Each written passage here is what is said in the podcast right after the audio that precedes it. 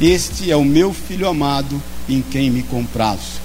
Ora, esta voz vinda do céu, nós a ouvimos quando estávamos com ele no Monte Santo. Amém? Vamos orar. Pai querido, obrigado pela tua palavra, pelo teu agir, pelo mover do teu Espírito Santo, por aquilo que já temos visto e ouvido. Que o Senhor, Pai, agora fale mais aos nossos corações, nos revele através da tua palavra, sua boa, perfeita e agradável vontade, a fim de que nós estejamos crescendo até a estatura do varão perfeito. Nos dá discernimento, Pai, conta essa palavra e que ela penetre na nossa vida em lugares que nós nem imaginamos, Pai, que possa ser tocado por ela, trazendo transformação, restauração, cura, desobstruindo qualquer, Senhor, parte de nós que tenha impedido de fluir as águas do teu espírito através da nossa vida. Que rios de águas vivas fluam com toda a liberdade de nós e que o, o leito deste rio que está em nós seja totalmente limpo pela tua palavra. É o que nós pedimos em nome e na autoridade de Jesus. Amém e amém. Amém? Pode sentar-se. Semana passada eu falei dessa mesma experiência que João teve, lembra? Em 1 João eu falei dessa experiência quando João fala assim: nós o tocamos. Nós não só ouvimos, nós não só o ouvimos, mas nós pusemos as nossas mãos nele e falei para vocês acerca de três certezas que João tinha a partir dessa experiência dele íntima com o Senhor, né? Que nós somos guardados, sabemos que nós somos guardados e o maligno não nos toca, sabemos que nós pertencemos a Ele e por pertencer a Ele nós temos que agir como aqueles que são é, é, são tomados e são comprados pelo poder, o sangue e o amor de Jesus Cristo, e temos também discernimento em todas as coisas para olhar as coisas de forma também espiritual. A Bíblia diz que o homem espiritual discerne bem todas as coisas. O natural, o carnal, discerne somente as coisas naturais e as coisas carnais. Da mesma forma, você pode ver aqui no versículo 16, 17 e 18 que Pedro emprega a, a, a primeira pessoa do plural. Ele fala acerca de nós. Nós estávamos lá, ele fala, quando nós pudemos contemplar a glória do Pai sobre ele, lá no Monte Santo. Que Monte Santo é esse? Está lá em Mateus 17, não precisa abrir, em Marcos 9, em Lucas 9 também, que é o Monte da Transfiguração. Pedro, Tiago e João são convidados por Jesus para ir ao monte. Jesus, ele se afasta um pouco mais. De repente, a palavra de Deus diz que eles viram um brilho, a glória de Deus se manifestando sobre Jesus. O seu corpo foi transfigurado. Moisés e Elias aparecem. Imagina, irmão, a reunião que aconteceu. Moisés representando toda a lei, Elias representando todos os profetas, o cumprimento de todas as escrituras, Jesus cumprindo todas as coisas, Jesus cumpriu toda a lei. E a Bíblia diz que Pedro olha aquilo e junto com João e Tiago, e eles falam para Jesus: Jesus, vamos fazer umas tendas, vamos ficar aqui o resto da vida. Vamos ficar aqui. Então Pedro, quando emprega essa, essa palavra, ele fala: nós vimos e nós ouvimos, porque veio uma voz do alto, e a Bíblia diz que quando eles ouviram essa voz, eles ficaram assustados, porque imagina, querido, essa reunião, a despeito daquilo que eles estavam vendo, de repente um trovão, sei lá como, uma voz do céu, sei lá qual entonação, de repente uma voz grave: Este é o meu filho amado, em quem me comprazo, a ele ouvi. De repente veio uma voz suave: Este é o meu filho amado, em quem me comprazo. Eu não sei como foi. Eu sei que deve ter sido no mínimo estarrecedor. Eles se assustaram. E é isso que motiva Pedro.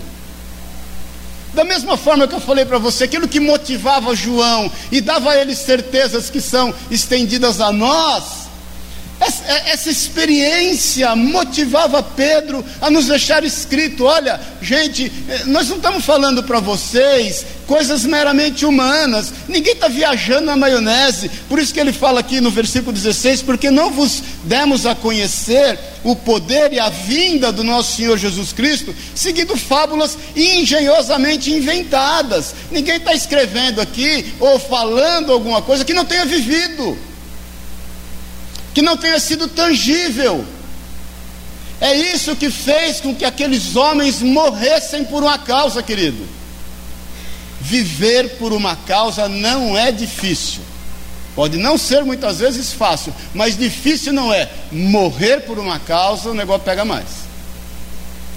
E ele está dizendo aqui: olha, a gente não está inventando, isso aqui não é fábula, não é conta da carochinha, ninguém está aqui trazendo cultura, eu estou falando do que nós, aí ele emprega a palavra, é, o, o, o, como que é? Eu, tu, ele, nós, vós, eles, é o que? Pronome, glória a Deus, igreja também é cultura. Mas ele emprega o pronome na primeira pessoa do. Tá certo? Primeira pessoa do plural, é isso?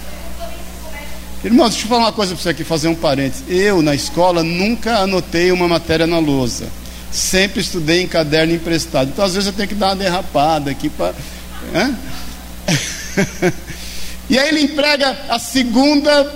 Não, a primeira pessoa do plural, esse pronome dizendo nós mesmos fomos testemunhas oculares da sua majestade, não bastando aquilo que eles viam. A palavra de Deus diz: Pois ele recebeu da parte de Deus Pai honra e glória, quando pela glória excelsa lhe foi enviada uma voz. Eles não eram só testemunhas oculares, mas eles ouviram: Este é o meu filho amado, a quem me comprazo. Se você lê em Mateus 10, Lucas 19, Marcos 9, tem aquela parte: A ele ouvi. Ora, esta voz vinda do céu, nós a ouvimos quando estávamos com ele no Monte Santo. É para matar um peão. É para deixar um bicho doido. Você alia isso, a essa experiência que eles tiveram no monte, junto com a ressurreição de Jesus depois. Onde, na morte de Jesus, a esperança daqueles homens se definhou totalmente, a ponto de todos o abandonarem, de Pedro negar, e ele acaba não levando em conta aquilo que ele viu e ouviu. Mas quando na manifestação da ressurreição de Jesus, querido, e a palavra de Deus diz em 1 Coríntios 15, 5, que o primeiro a quem Jesus foi buscar após a sua ressurreição, sabe quem? Pedro. Por isso que Pedro tem essa autoridade e nos escreve com amor. No final da sua vida, como ele fala aqui, e ele, ele vai dizendo quanto isso vai gerando mudança nas nossas vidas e o porquê. E eu quero analisar isso do fim para o começo com você. Vai no versículo 21, ele fala assim: Porque nunca jamais qualquer profecia foi dada por vontade humana. Entretanto, homens santos falaram da parte de Deus, movidos pelo Espírito Santo. Então a palavra de Deus diz, Pedro nos fala que esse mover, essa continuidade do falar, esse desejo de compartilhar, este entendimento de dizer aquilo que efetivamente eles viram e ouviram, é que impulsionou os homens a falar do amor do Senhor. Quando nós falamos do amor do Senhor, embasados nas experiências que nos foram compartilhadas e nas experiências que nós mesmos passamos a ter, isso é que nos impulsiona a falar. Nós não podemos deixar de falar do que temos visto e ouvido. Quem se lembra aqui quando você entregou sua vida para Jesus, sei lá quando? Quem lembra disso? Diga amém. Lembra aquela, aquele primeiro amor? O crente chato que você era? O que te impulsionou a isso? As experiências que o Senhor testificou no teu coração, daquelas que aqui estão escritas. Irmãos, eu lembro quando eu fui na África e muitos líderes muçulmanos, homens que eram impossível entregarem a vida para o Senhor, homens que foram evangelizados de diversas vezes, inclusive perseguiram e mataram alguns desses missionários que ministraram a vida deles. Eles tiveram uma experiência pessoal com o Senhor, sabe quando muitos se converteram e ainda se convertem, Jesus aparece a eles. Então, em primeiro lugar, entenda que as experiências que nós temos no Senhor é que nos impulsiona a falar. Não é justo que você se cale. Não é justo que você retenha. Pedro entende quando o Senhor dá a ele a chave dos céus. As chaves dos céus estão nas nossas mãos. Por isso que a Bíblia diz que aquele a quem nós abençoarmos serão abençoados, e aqueles a quem nós amaldiçoarmos serão amaldiçoados. Sabe quando você amaldiçoa alguém? Quando você não abençoa. E sabe quando você não abençoa alguém? Quando você não, não tem um impulso de falar que Jesus é o Senhor. De que há uma experiência viva, forte e eficaz na presença dele. No versículo anterior, no versículo 20, sabendo primeiramente isto, que nenhuma profecia da Escritura provém de particular elucidação. Não pensa que você vai sair falando na orelhada ou com fábulas, como diz Pedro. Você vai falar sempre no agir do Espírito Santo. Porque nada que te é revelado vem por elucidação humana, mas é o Espírito Santo de Deus. Jesus é quem fala. Ele diz: quando você estiver diante de líderes, de governantes, e não souber o que falar, não esteja com isso tristes ou preocupado ou ansioso, porque é o Espírito Santo de Deus quem falará por vós. Sabe qual é o teu papel e o meu? Abrir a boca. Amém, irmão. Abrir a boca em função das experiências que tivemos, em função daquilo que aqui está escrito, no entendimento da vida e do cumprimento de todas as coisas do Senhor Jesus, o que nos impulsiona a falar e, e, e, faz com que aquilo que a gente fala e gera vida é o agir do Espírito Santo de Deus, porque a palavra de Deus não volta vazia, antes ela cumpre o propósito que o Senhor tem determinado, e o teu trabalho no Senhor não é vão.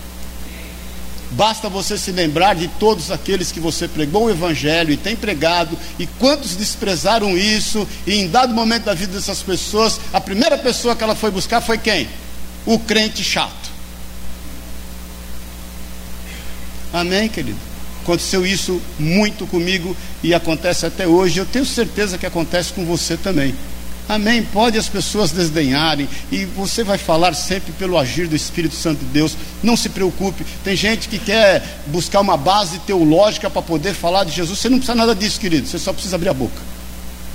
Não sou contra você estudar, gosto, até hoje leio, procuro ser sempre autodidata, mas isso é para enriquecer uma disposição de querer falar, somente. É para não incorrer em erros, é para não falar abobrinha mas a disposição do falar e o que falar vai vir do Espírito Santo de Deus, não retenha. No versículo anterior a esse, no versículo 19, ele diz aqui: Pedro, temos assim tanto mais confirmada a palavra profética e fazem bem em atendê-la, como a uma candeia que brilha em lugar tenebroso, até que o dia clareie e a estrela da alva nasça em vosso coração. Ele está dizendo assim: esta palavra que te foi confiada esta experiência que te foi dada, esse agir do Espírito Santo de Deus na tua vida, essa forma que faz com que você fale, tenha certeza, muitas vezes vai ser a única luz que você vai ter em meio às situações de trevas na tua vida.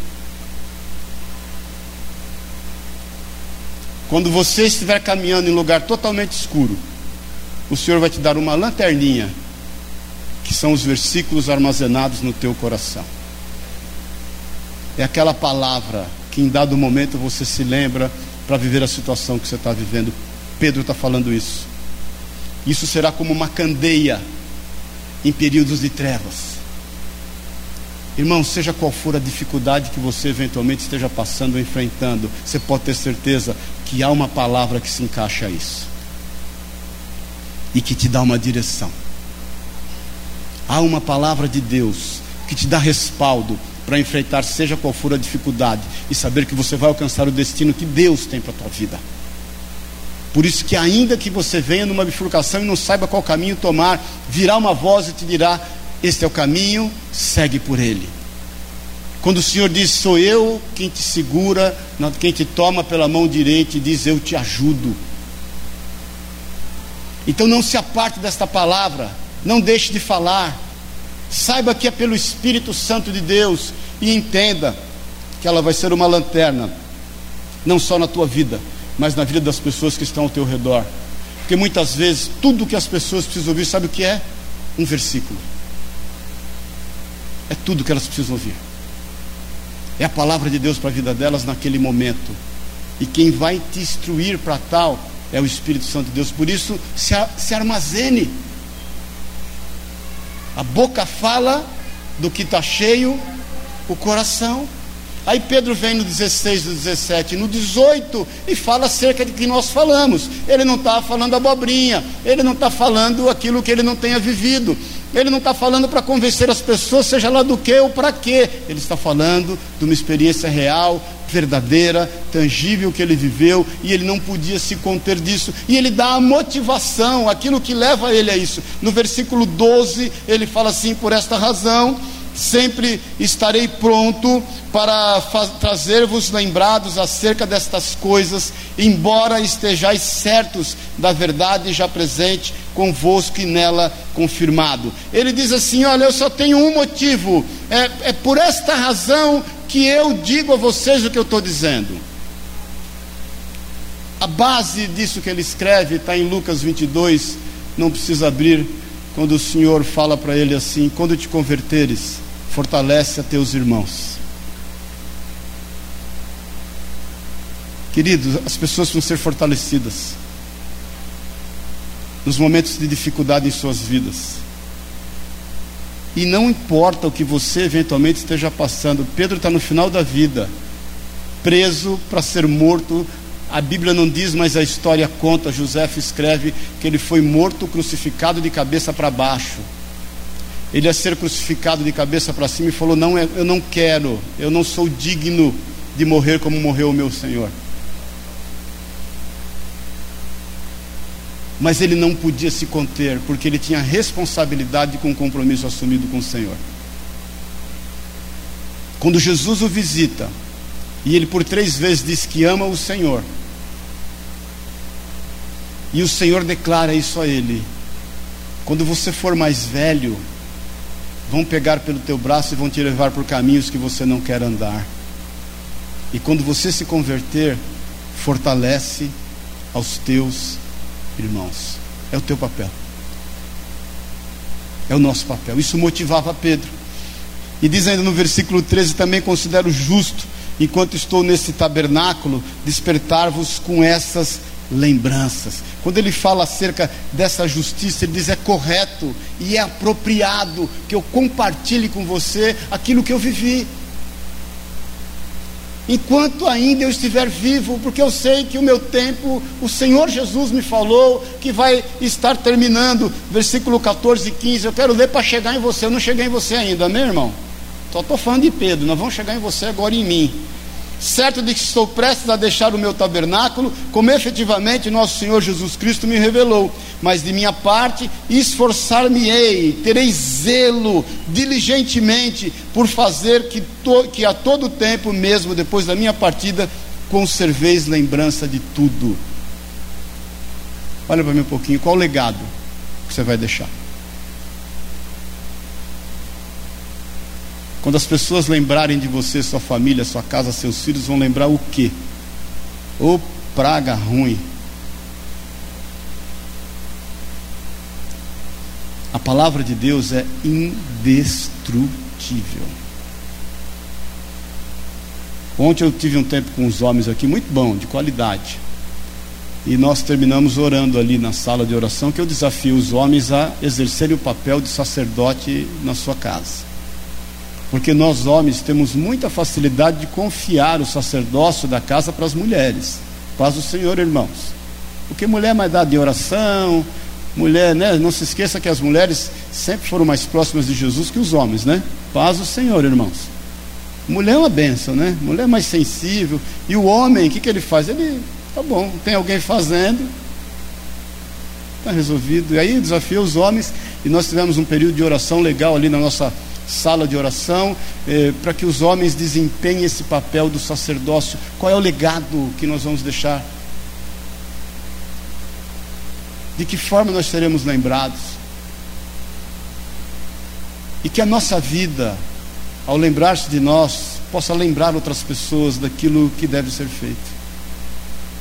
Então Pedro está escrevendo isso tudo, queridos, e está falando acerca dessas questões para que nós possamos cada vez mais entender que nós não podemos nos calar e que no momento em que nós falamos é o Espírito Santo de Deus quem fala por nós e que nós estamos falando acerca de palavras que geram vida.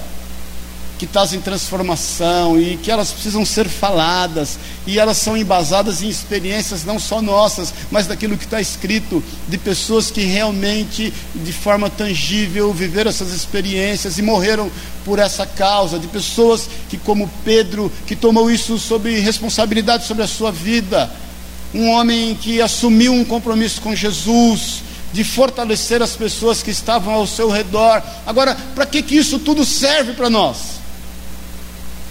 Primeiro ponto, esse que eu quero entrar com você, versículo 8 diz assim: Por estas coisas, existindo em vós, e em vós aumentando, faze, fazem com que não sejais inativos nem infrutuosos no pleno conhecimento do nosso Senhor Jesus Cristo. A primeira coisa, entenda o seguinte: nós não podemos ser estéreis sem fruto, uma vida sem fruto, uma vida sem convicção, uma vida que a cada dia tem rasgado os seus dias. Não adianta, meu irmão, você colocar lá a despeito de todo de todo o conceito espiritual que você muitas vezes acha que tem. Tem irmãos que eu já vi na casa de alguns irmãos o calendário da Seixo Noé lá pendurado na parede. Paz Senhor, irmãos aquelas folhinhas lá, aí você vai e rasga aquele dia, ai, vivi esse dia, e aí talvez você não tenha o sexto Noé, glória a Deus por isso, né, irmão? No mínimo. Mas você tem lá o, o, alimento diário lá, cadê o maná diário, do Max Ducato, seja lá o que for, e aí você faz aquele devocional, pronto, acabou seu dia, a vida não é mais isso. A nossa vida foi desafiada para ser frutífera para exercermos o devido fruto, para onde nós passarmos gerar vida, porque só gera vida quem tem vida, só gera salvação quem tem certeza que é salvo. Tem irmãos que ainda estão duvidando da sua salvação, não estão levando em conta o sacrifício de Jesus, o sacrifício foi de Jesus, o sangue foi dele, foi ele quem cumpriu todas as coisas para nos salvar. E nós não temos que questionar a validade disso.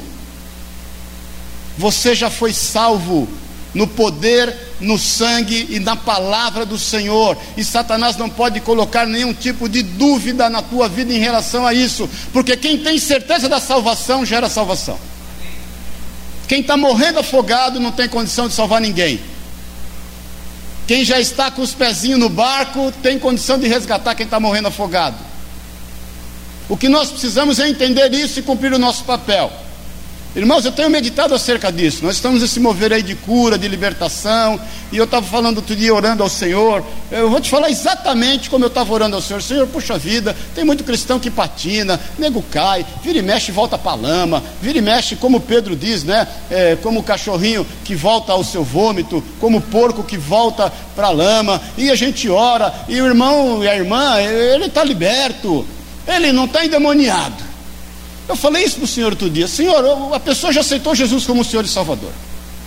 O irmão, a gente já orou, não tem demônio, ele não está sob influência nenhuma de demônio. Ele lê a palavra de Deus e o cara ainda vive em pecado. Que demônio é esse que age na vida dele? Vou te falar o que eu senti no meu coração que o Senhor falou. Não tem demônio nenhum, isso é sem vergonhice. Amém. Ele é sem vergonha. Só isso já está salvo, já está liberto, o nome está escrito no livro da vida, não tem nenhum tipo de demônio habitando nele, ele não tem influência maligna nenhuma, ele só não presta, só isso.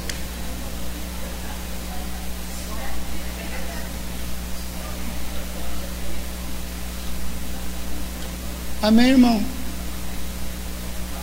Deixa eu te falar uma coisa aqui. Quem tem certeza da sua salvação, diga amém. Você sabe que o teu nome está tá escrito no livro da vida?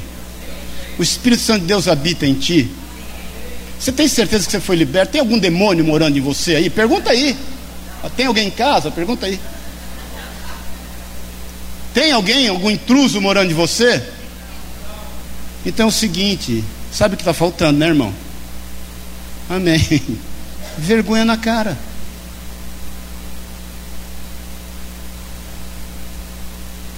Amém. Estou falando claramente que o Senhor falou comigo. E Jesus, por que que o fulaninho vira e mexe, ele escorrega e escorrega para o pecado? E gosta, né? O pior é isso.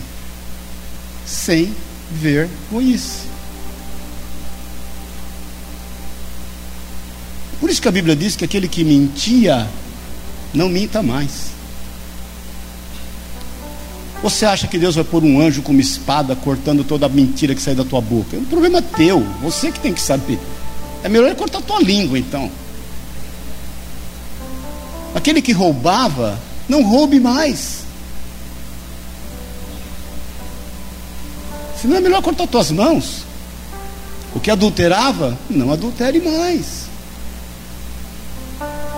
Então não adianta a pessoa vir para mim e falar: não, a minha vida não flui, é, não tem fruto, porque você sabe aquele probleminha que eu tenho. E o irmão está liberto. O nome está escrito no livro da vida. O, o, o, o Senhor Jesus é, tomou ele e morreu por ele. O Espírito Santo é sobre ele. Ele, não é possível, se ele não for uma bênção, é porque ele é sem vergonha.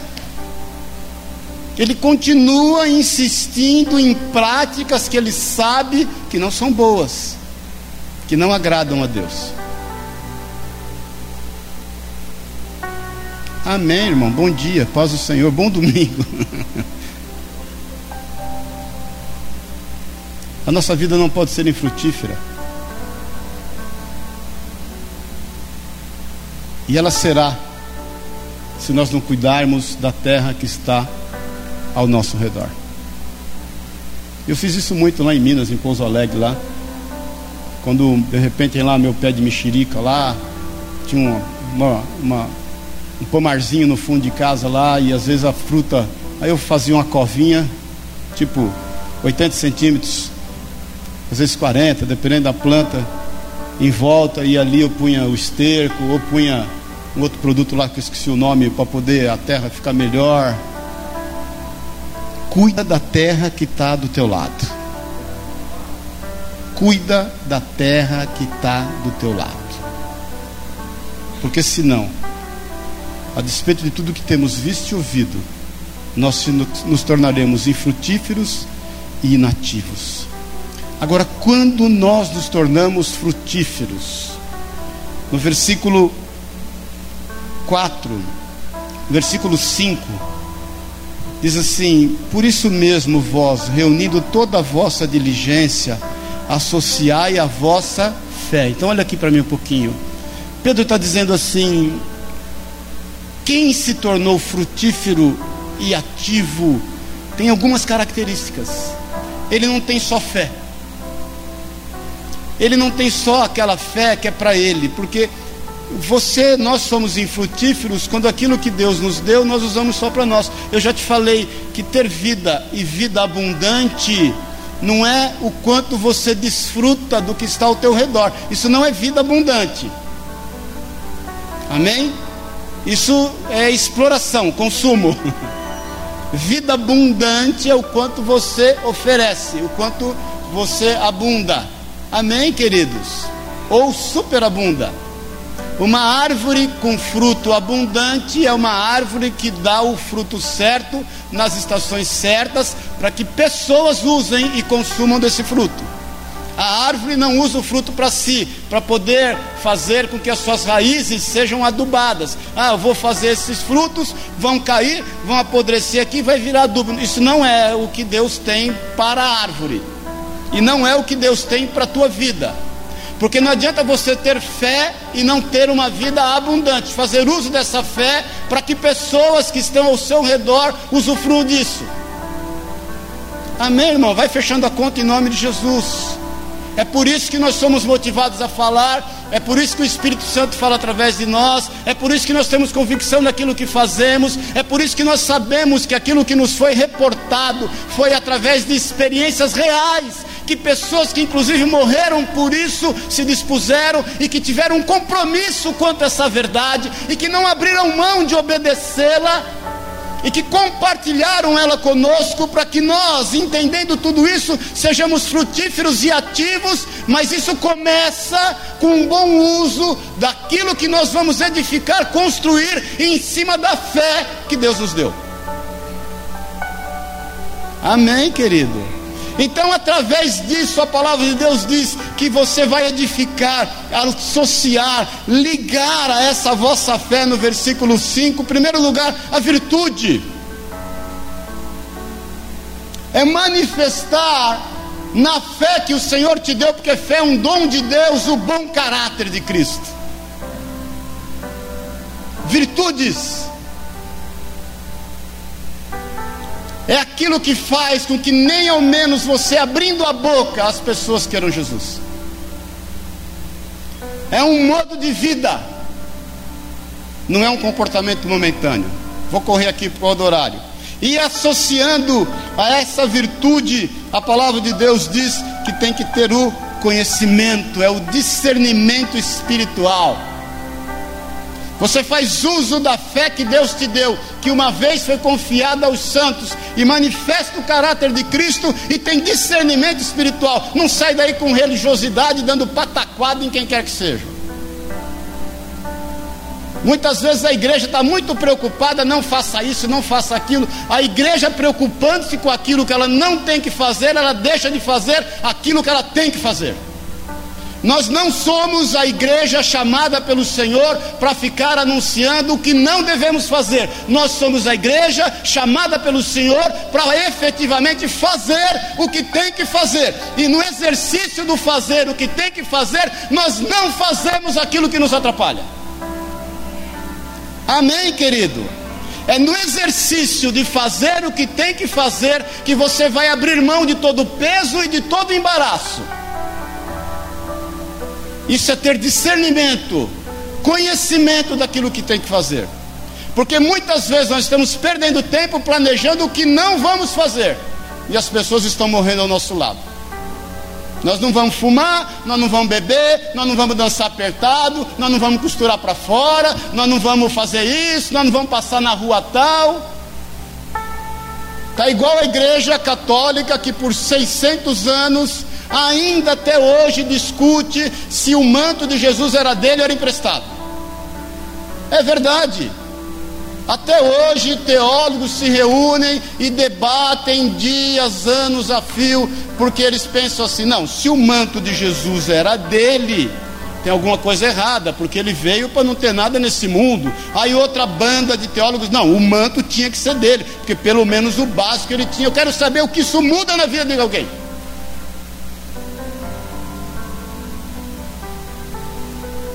Então é o seguinte, queridos, a nossa fé nós vamos acrescentar virtude, e a essa virtude nós vamos acrescentar discernimento espiritual. As pessoas estão morrendo, e a gente está discutindo se a gente é bonzinho ou não.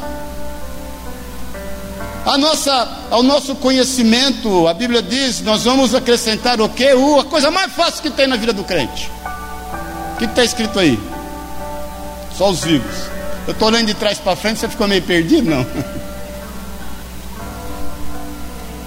É para dar um nome mesmo na tua cabeça, porque às vezes a gente fica num formato, nós temos que ir em outro para acordar a vida. Então o que, que vai acrescentar a esse conhecimento, esse discernimento? O que? Versículo 6. Coisa mais simples na vida de um cristão, um cristão é isso aí, né? Hã?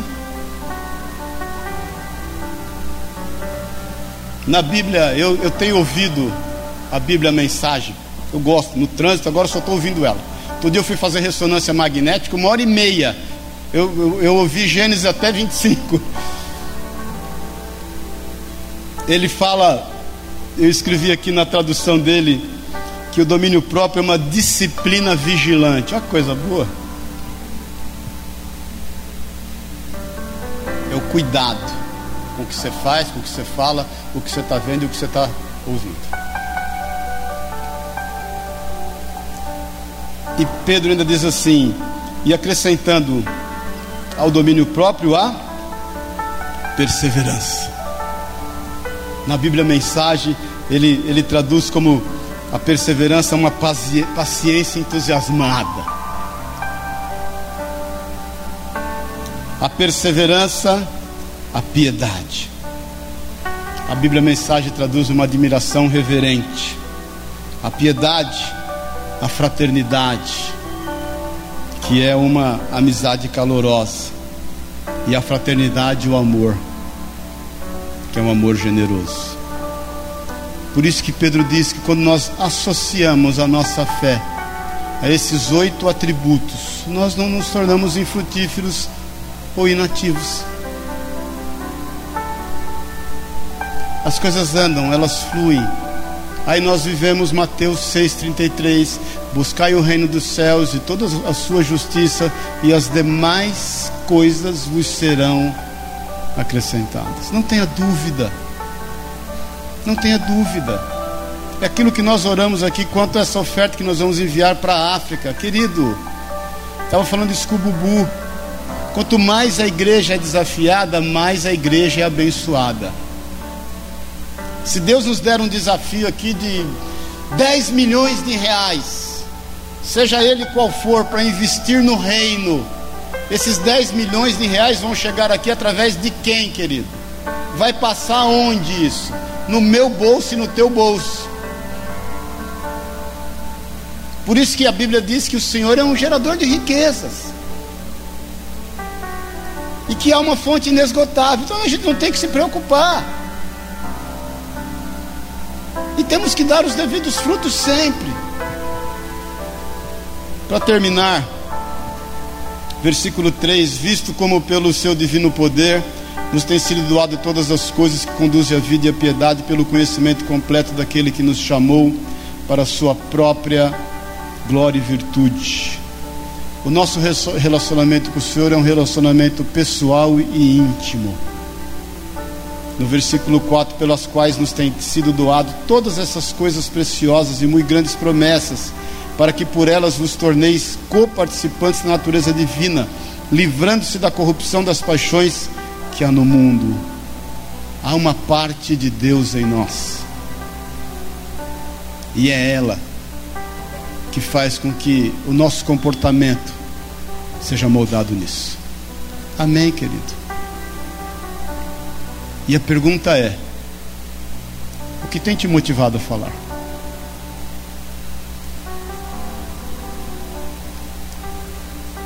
A pergunta é: quando você tem falado, você está sendo movido pelo quê? A pergunta é: onde está a base daquilo que você crê? Genealogias sem fins? Bases religiosas ou uma experiência real com quem é real? A pergunta é: não mudou ainda? Por quê? Se não tem demônio, se já está salvo, se o nome está no livro da vida, e a questão é uma questão comportamental somente, não mudou por quê? E o que tem sido edificado em cima da fé que nos foi confiada? É para nós ou é para aqueles que estão ao nosso redor?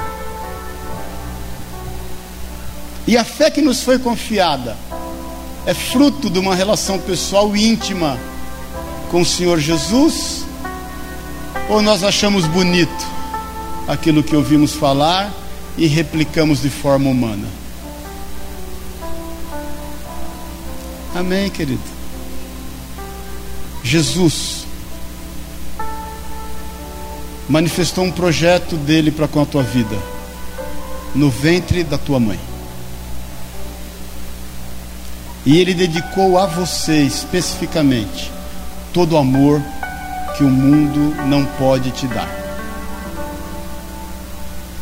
E ele olhou a você especificamente lá no ventre da tua mãe e entendeu que você é dele. E você pode ter percorrido vários caminhos até chegar a essa verdade, mas chegou. E só chegou porque ele fez uso de pessoas iguais a você para você ser alcançado. Alguém aqui foi evangelizado por anjo? Alguém aqui foi evangelizado por uma voz? Ou você foi evangelizado por alguém igual a você? Então nós não podemos nos calar. E nós temos que abandonar as velhas práticas. Sabe por quê, irmãos? Porque se nós não a abandonarmos, nós não vamos dar os devidos frutos. E sabe o que vai acontecer? As pessoas vão estar morrendo por aí e a gente vai estar vivendo as nossas dificuldades de comportamento. Amém, querido. Você me ama mais ou menos? Vamos ficar em pé em nome de Jesus.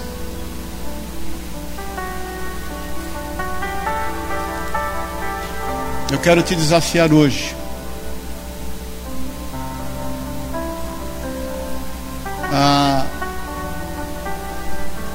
Por ousadia. Por ousadia. Tomar posse do teu papel no meio em que você vive. Eu quero te desafiar a você por ousadia, por ousadia, crer que o Senhor vai suprir todas as suas necessidades, sejam elas quais forem. Mude. A mudança que Jesus entendeu que precisava ver na tua vida, ele já fez. Ele pegou uma cruz que não era dele, era nossa, subiu no nosso lugar. E nos deu a cada um de nós uma tarefa e uma cruz. Viva bem com a sua cruz. Olhe todo dia para a sua cruz. Todo dia olhe para a sua cruz. Se ela estiver vazia, tem alguma coisa errada. Amém, querido? Não adianta você pôr Jesus na tua cruz, colocar um crucifixo lá na parede da tua casa e pôr Jesus lá de braço aberto. Não, a cruz dele ele já venceu. Ele não está mais naquela cruz. Põe uma cruz na tua casa e mete a tua foto nela. Amém, querido. Pega a tua fotinha, a melhor que você tem. Você gosta de selfie, né? faz o biquinho e prega lá naquela cruz. Não precisa nem fazer o nome do Pai, do Filho e do Espírito Santo. Prega na tua cruz. Quando você sair de casa, você olha para você naquela cruz, de biquinho e tudo. Amém, irmão? Essa cruz nos está proposta. Nela você vai exercitar a sua fé. E quanto mais você exercitar, mais ela vai crescer. E em cima dessa fé você vai edificar a virtude, o conhecimento e todos esses atributos aqui que nós lemos. E quando você exercitar isso, a sua vida se tornará ativa e frutífera para louvor da glória do nome de Jesus. Amém? Nós não estamos brincando de ser cristãos. Nós não estamos brincando de ser igreja. Nós somos a igreja de Cristo. E representamos Jesus Cristo nessa terra. Então é o seguinte, vamos parar de mimimi. E vamos agir com maturidade Amém, querido? Porque nós não temos tempo a perder. Amém? Feche os teus olhos, por favor, cada um olhando para a sua vida.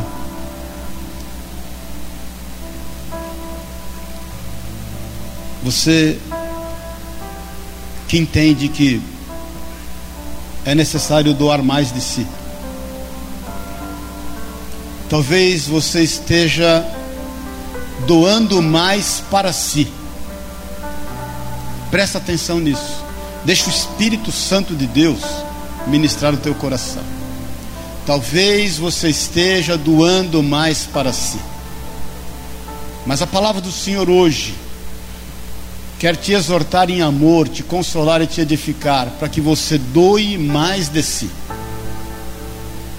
E doando mais de si, possa viver a plenitude da honra do Senhor sobre a tua vida vivendo plenamente a palavra de Deus, onde diz que é dando que se recebe. Dá, dar-se-vos-á, boa medida, recalcada, sacudida, transbordante também vos darão a vós. Eu não estou te falando de nada material, irmão. Amém? Nada material. Eu estou te falando de uma disposição em fé de gerar vidas para o Senhor. Eu estou te falando de uma disposição em poder mudar o seu comportamento, a fim de que pessoas sejam alcançadas. Mudar o seu comportamento e as suas práticas, no, no entendimento de que vidas serão restauradas através da sua vida. Agir com responsabilidade a verdade que te foi confiada. E agindo assim, dando muitos frutos. Se você, cada um olhando para si no seu lugar, entende que precisa doar mais de si, que precisa ir contra as práticas que você tem praticado, e você precisa de oração, de ajuda, entende de forma humilde que precisa ser ajudado, no seu lugar mesmo, levanta a tua mão, eu quero orar contigo, cada um olhando para a sua vida. Eu quero pedir para o pastor Bolão vir aqui fazer essa oração por nós, que é um servo de Deus e que tem entregue a sua vida por amor às pessoas. E eu entendo que o Senhor o trouxe aqui hoje para nos abençoar e orar por nós. No seu lugar, levanta a sua mão e declare: Senhor, eu quero doar mais de mim, não para mim, mas para aqueles que estão ao meu redor. E quero, Deus, entender a sua boa, perfeita e agradável vontade. Glória a Deus. Palavra tremenda. Pois outra hora, através disso que Pedro disse, eu fui alcançado numa Cracolândia, onde não tinha mais valor. E Deus se manifesta através de anjos que são vocês, o anjos da igreja. Eu fui ministrado grandiosamente glorifica a Deus por receber direto do trono de Deus essa palavra maravilhosa. Que isso venha cair num solo fértil. Como sacerdote, servo do Senhor, abençoo, Senhor.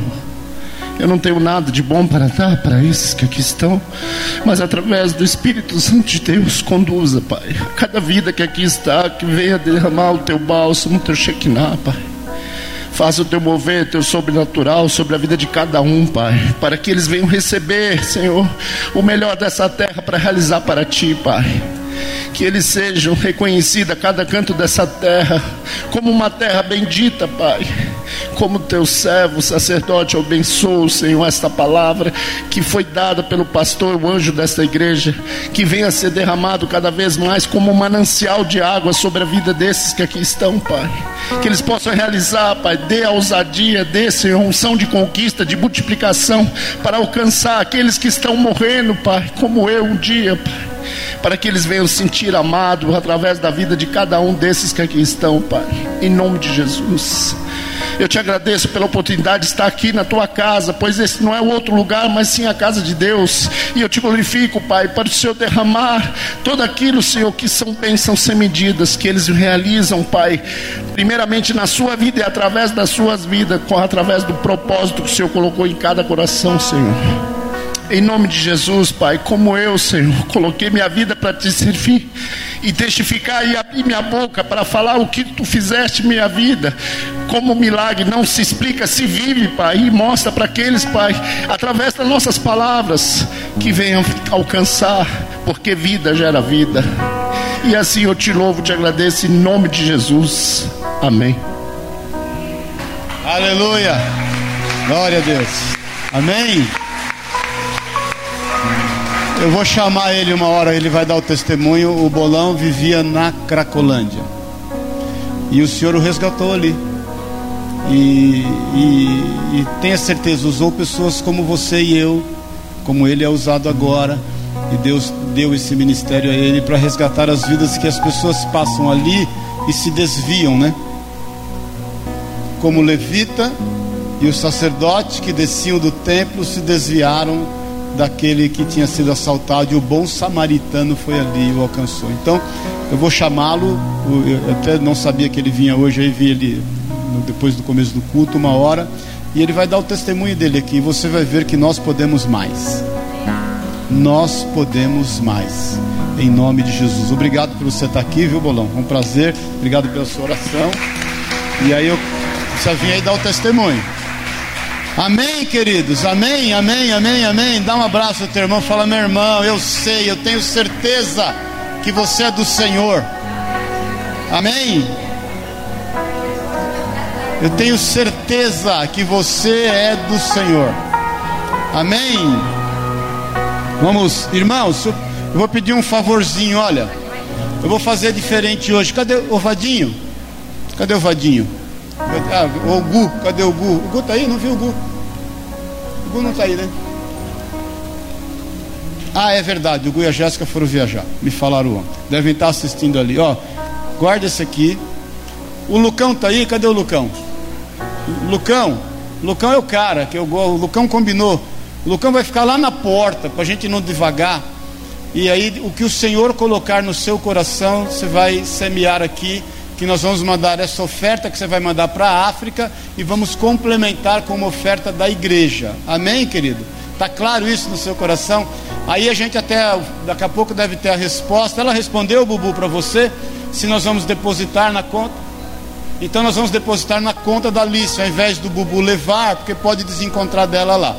Então o Lucão, vai lá, Lucão, Lucão bonitão. Lucão, esse servo de Deus, vai casar logo com a Dani, vai estar lá na porta Olha lá. E aí você, segundo o Espírito de Deus ministrar o teu coração, você vai depositar e nós vamos mandar essa oferta complementada pela igreja também. Vamos colocar um valor a mais para mandar lá para os irmãos e depois nós vamos ter notícia dela e eu vou compartilhar aqui. Amém, querido? Sueli, que está aqui o Jornal Nacional, antes de eu dar a benção apostólica.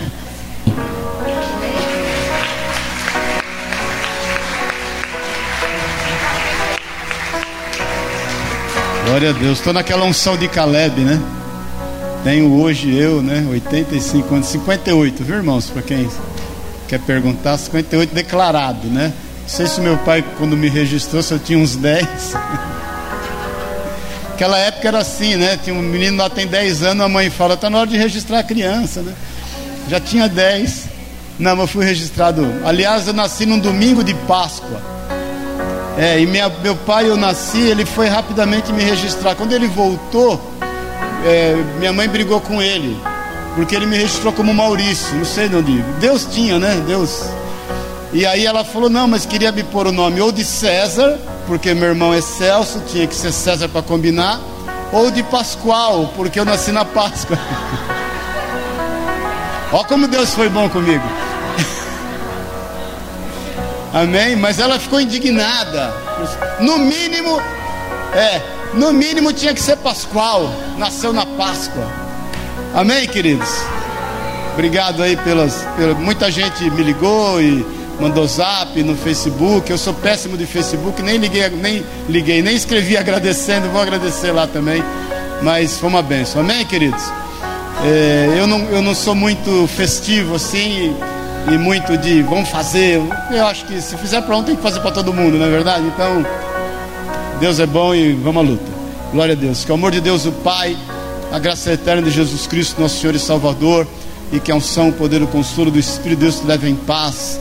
Vai exercendo o teu papel, exercendo o teu chamado, seja frutífero e ande nos caminhos que o Senhor tem preparado para a tua vida, por onde você passar que você seja como árvore plantada às margens do rio purificador, que as tuas folhas curem e que os teus frutos alimentem, para a honra e para a glória do nome de Jesus. Amém e amém. Uma boa semana, um bom mês, em nome de Jesus.